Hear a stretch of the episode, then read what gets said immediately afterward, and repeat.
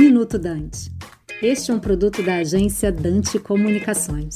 A medida provisória 1031, conhecida como MP da Eletrobras, foi aprovada no Congresso. O presidente da República terá até o dia 12 de julho para sancioná-la ou vetá-la. A Eletrobras será privatizada por capitalização.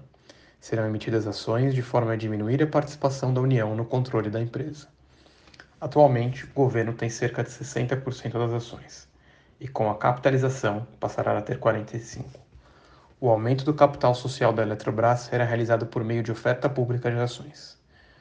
O governo terá ação preferencial, conhecida como Golden Share, que dará o poder de veto em determinados temas. Será criada uma nova estatal para administrar as usinas de Angra e Itaipu Nacional, as quais não serão privatizadas.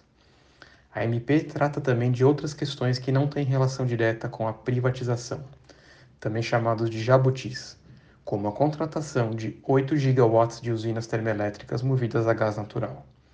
Essas novas usinas deverão ser instaladas em algumas regiões onde não há gasodutos e nem linha de transmissão, o que certamente aumentará o preço da energia.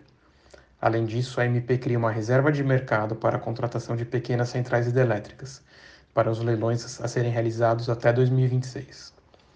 Outro ponto criticado é a prorrogação dos contratos das usinas do Proinfa por mais 20 anos, tendo em vista que o custo de construção dessas usinas já foi amortizado.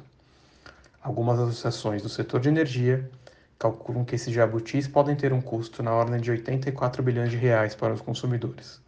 Além disso, a legalidade dessas alterações é bastante questionável e há risco de judicialização, André Soares de Freitas Bueno, membro da Comissão de Energia da OAB São Paulo.